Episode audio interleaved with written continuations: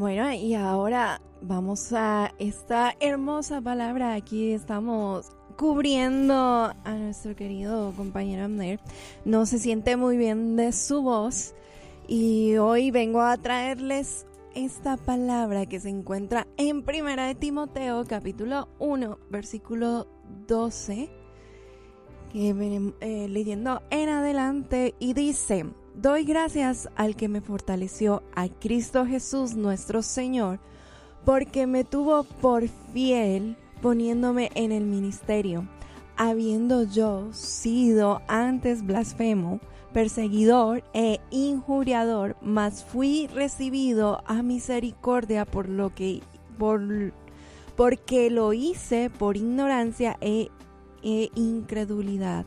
Pero la gracia de nuestro Señor fue más abundante con la fe y el amor que es en Cristo Jesús palabra fiel y digna de ser recibida por todos, que Cristo Jesús vino al mundo para salvar a los pecadores, de los cuales yo soy el primero. Pero por esto fui recibido a misericordia, para que Jesucristo mostrase en mí el primero toda su clemencia, para, para ejemplo de los que habrían de creer en él para vida eterna. Por tanto, al Rey de los siglos, inmortal, invisible, al único y sabio Dios, sea honor y gloria por los siglos de los siglos. Amén. Y bueno, acá estamos viendo y leyendo la, vida de, del apóstol Pablo. ¿Cómo era su vida antes y cómo eh, él la transformó, cómo Dios la cambió. Y es que realmente eh, nosotros necesitamos de Dios. No tenemos esperanza si no lo tenemos a Él. Nosotros hemos nacido, todos nosotros hemos nacido con una naturaleza carnal es pecaminosa. Y todavía continuamos pecando eh, durante toda nuestra vida. La pena por el pecado es la muerte y la separación eterna de nuestro Dios. Nadie está exento de esta verdad bíblica y no hay nada que podamos hacer para cambiar la situación. Pero, pero, vino Dios y por su gracia ahora nosotros somos merecedores. Antes no merecíamos nada Ahora eh, nosotros eh, no teníamos esa esperanza de poder estar cerca de nuestro Padre. Ahora, gracias a Cristo, nosotros podemos, y como lo leíamos en Timoteo, Pablo era el primero, uno de los que decía, yo puedo dar eh, testimonio de lo que el Señor ha hecho en mi vida. Y pues si lo vemos nosotros, pues Pablo eh, fue un perseguidor de los cristianos. Él atacaba y eh, ejecutaba a muerte a todo aquel que predicara de Cristo. Y después, por ese gran encuentro que tuvo con Dios, él eh, se convierte y se arrepiente de sus pecados. Podríamos decir que este fue uno de sus principales eh, pecados que tuvo, que tuvo Pablo, el perseguir a los cristianos. Y el asunto aquí es que eso no detuvo a Dios para tener misericordia y derramar su gracia en Pablo. Transformó su vida por amor. Y si lo hizo con Pablo, ¿no lo hará también con nosotros? Claro que sí, Él lo hace en tu vida y en la mía día tras día. Cada día recibimos unas misericordias nuevas, recibimos de su gracia todo el tiempo. Y yo quiero leerte en Efesios capítulo 2, versículo 8, donde nos dice, porque por gracia sois salvos por medio de la fe, y eso no de vosotros, pues es don de Dios, no por obras para que nadie se gloríe, porque somos hechura suya, creados con Cristo Jesús para buenas obras, las cuales Dios preparó de antemano para que anduviésemos en ellas. Así que desde antes ya Dios había estipulado esta salvación para nuestras vidas. Y todo esto ha sido posible por su gracia, porque Él ha derramado en nosotros esa gracia y nos ha dado la fe para que nosotros podamos creer en Él. O sea que nada viene de nosotros. No hay nada en que nosotros nos podamos gloriar y poder atribuirnos el que eh, nosotros decidimos seguir a Cristo, que nosotros decidimos seguir a Dios.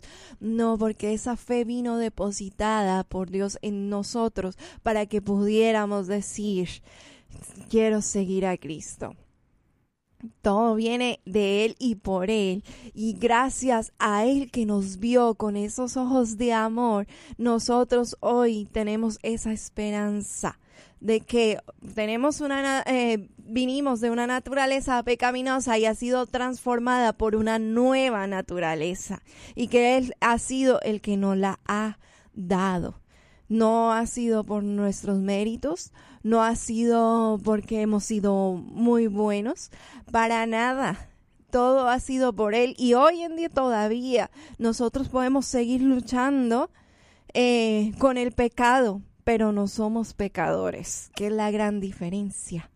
Ya nosotros somos hijos de Dios y estamos siendo transformados, así como Pablo fue transformado en un hombre que dedicó a compartir el mensaje del Evangelio nosotros ahora también somos transformados. Así como la vida de Pablo fue iluminada por esa gracia de Dios, nosotros también hemos sido iluminados por la gracia de Dios. La salvación es posible por la gracia de Él.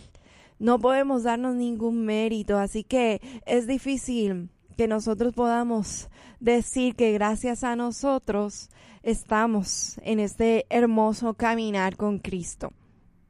No podemos decir que eh, nosotros decidimos seguirle porque fue su, su fe, la fe que Él depositó en nosotros, quien nos hizo decir que queríamos seguirle. Es difícil eh, quitarle los créditos a Dios cuando sabemos que no merecíamos nada de lo que recibimos de Él. Actualmente nada de lo que nos pasa eh, podemos decir eh, que ha sido porque hemos sido buenos, porque no lo merecíamos. No, porque todo es por su gracia. Es por la gracia de Él que nosotros, no, eh, que Él nos salió en su encuentro, que Él apareció en nuestro camino. Ha sido por Él y no por nosotros. Nuestras vidas deberían ser simplemente una respuesta de agradecimiento a eso, a todo lo que Dios ha hecho por nosotros. Él fue el que tomó ese castigo por nosotros es Él el que terminó crucificado en la cruz por nuestros pecados. Así que Él merece todo el crédito por nuestra redención. Y eso ha sido de verdad que es algo que nosotros no hay palabra. Yo trato de buscar una palabra para decir, ¿Qué fue todo eso? Eso era lo que yo merecía. El, castigo que yo merecía por mis pecados, por todas mis transgresiones, por ir en contra de lo que estaba ahí estipulado en la palabra. Y no fue así. No fue así. Simplemente hubo un hombre, fue una persona, aquel que entregó su vida por amor a mí fue por amor a ti que se entregó. Y recibimos nosotros esa redención. Y eso ha sido de verdad que es una fortuna y es lo más grande que nosotros podemos recibir en este mundo. No hay transgresión demasiado grande para que Dios no perdone. No hay pecado muy grande que Dios no pueda redimir. Él lo hizo una vez ya estando ahí en la cruz, lo hizo por ti y por mí. Nosotros no podemos añadir nada a, ese sacrificio que Él hizo. Nosotros en ocasiones nos castigamos. Eh, en ocasiones decimos, no, es que yo cometí este pecado y ya Dios no me va a ver con buena cara. Ya Dios me va a dar la espalda. Ya Dios no va a estar para mí. Y resulta que no. Él murió en esa cruz por nuestros pecados, por nuestros pecados pasados, presentes y futuros. Así lo dice la palabra.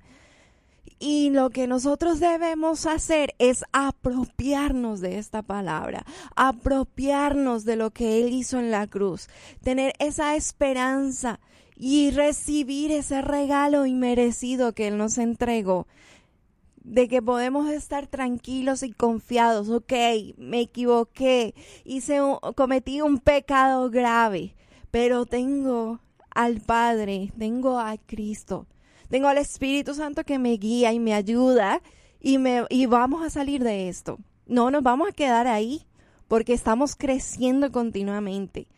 Así que damos gracias a Dios por ese sacrificio hermoso, grande y valioso que Él nos ha entregado, que Él nos dio. Y por la confianza, por la fe que Él ha depositado en nosotros para creer que Cristo es nuestro Salvador. Así que Dios nos salva y nos ha salvado y nos salvará al hacernos hijos suyos. Y esto ha sido para siempre porque tus hijos son tus hijos para siempre. No son por un tiempo, no son por un momento, siempre van a ser tus hijos. Así somos nosotros con nuestro Padre, con nuestro Dios. Somos hijos de Él y ha sido gracias a ese sacrificio que, que se hizo una sola vez y para siempre. Así que no, no permitas que esa, ese pecado o ese error, eso que cometiste, te aleje de su amor. Porque eres tú quien se aleja, no Él, es, Él no es el que se aleja de ti. Él ha derramado su amor, su gracia y su misericordia. Acércate con acción de gracias por todo aquello que Él hizo para que pudieras estar en su familia para que pudieras tener ese título de hijo. Acércate confiado de que Él no te va a dar la espalda. Acércate confiado de que Él va a perdonar tu pecado y que vas a poder salir de allí y que no vas a volver a cometerlo. Esa es la confianza que tenemos porque ahora tenemos al Espíritu que habita en nosotros y que nos ayuda a seguir en este camino.